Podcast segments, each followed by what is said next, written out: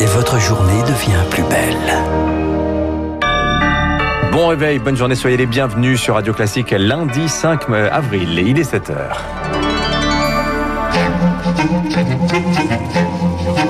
6h30, 7h30, la matinale de Radio Classique avec Dimitri Pavlenko. Une question à la une ce matin, qui va garder les enfants? Les écoles sont fermées pour trois semaines, les crèches également. Certaines salariés proposent leurs services sur Internet pour dépanner les parents. Témoignage.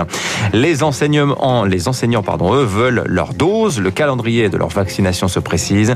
Et puis un retour médiatique qui fait beaucoup parler, celui d'Édouard Philippe, l'ancien Premier ministre, entretient le mystère sur ses ambitions pour 2022.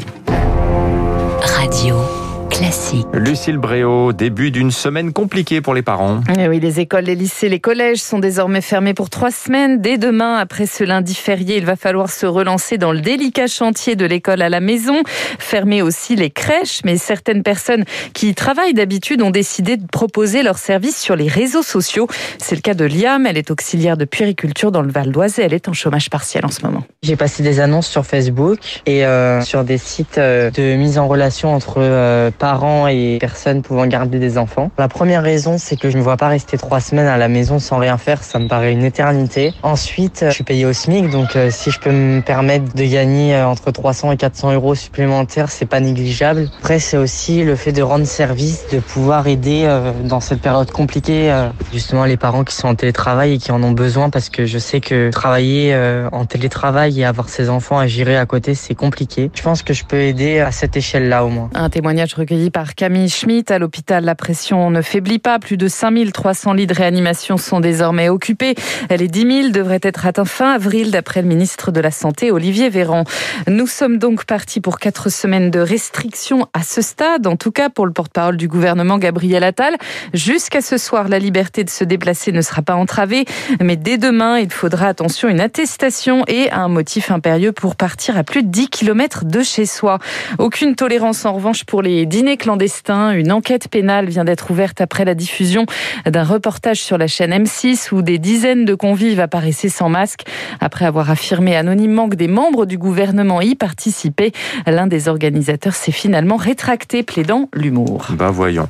Sur le front du vaccin, les enseignants attendent toujours leur tour. Près de 9 500 000 Français ont déjà reçu au moins une dose à ce jour, mais ils ne figurent toujours pas dans la liste des publics prioritaires.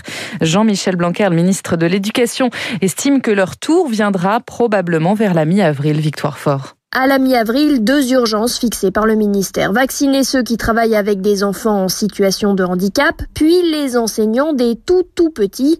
Gilles Tabourdeau dirige une école maternelle dans la Vienne, représentant du SNUPP FSU. Parce que les enfants ne sont pas masqués. On est dans des classes où il y a jusqu'à 30 élèves qui n'ont pas de masque, qui sont dans une très grande promiscuité. Le respect des justes barrières est quasiment impossible. On attend avec urgence un plan de vaccination qui soit réellement euh, là maintenant et pas peut-être probablement à la mi-avril. La vaccination débutera probablement dans une quinzaine de jours, dit Jean-Michel Blanquer.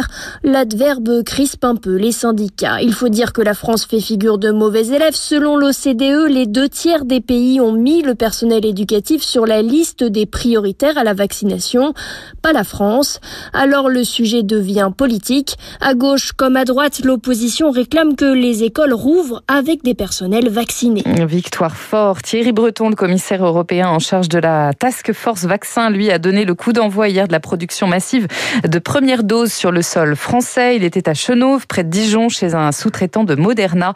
Le conditionnement des flocons Pfizer et BioNTech démarra lui mercredi dans l'usine de Saint-Rémy-sur-Avre en Eure-et-Loire du sous-traitant Delpharm. Lui revient l'air de rien sur le devant de la scène. Édouard Philippe était sur le plateau du 20h de France 2 hier soir. L'ancien Premier ministre en promotion d'impression et ligne claire, le livre qu'il a coécrit avec son ami Gilles Boyer, publié chez Lattès, il sort mercredi.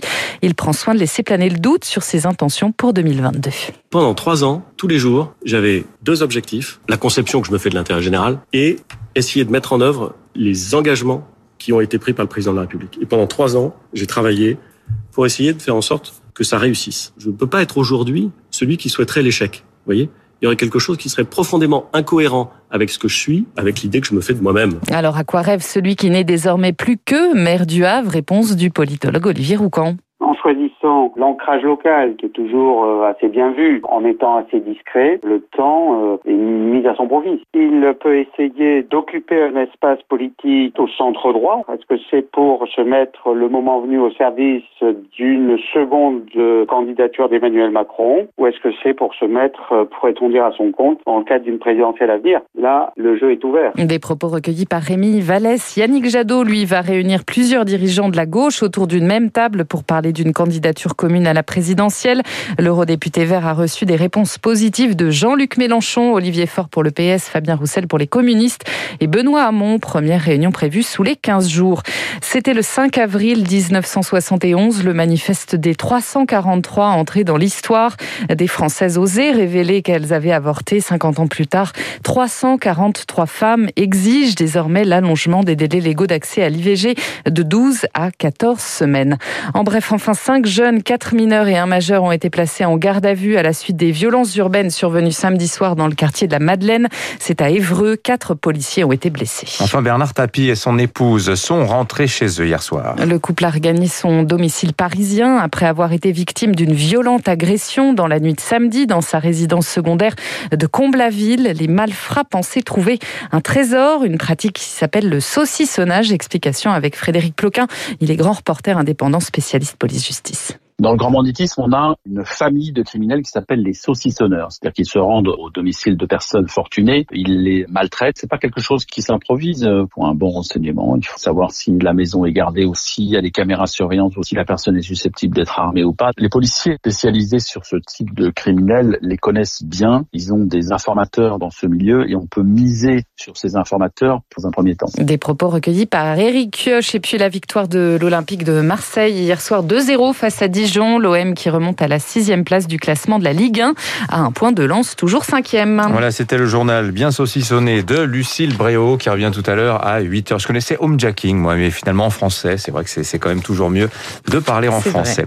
Il est 7h07, restez avec nous dans un instant, le rappel des titres de l'économie. L'édito éco de François Vidal, on fera le bilan du premier trimestre en bourse. Et puis notre invité ce matin, Nicolas Bouzou, le fondateur du cabinet Asteres, pour parler de son dernier livre, Homo Sanitas.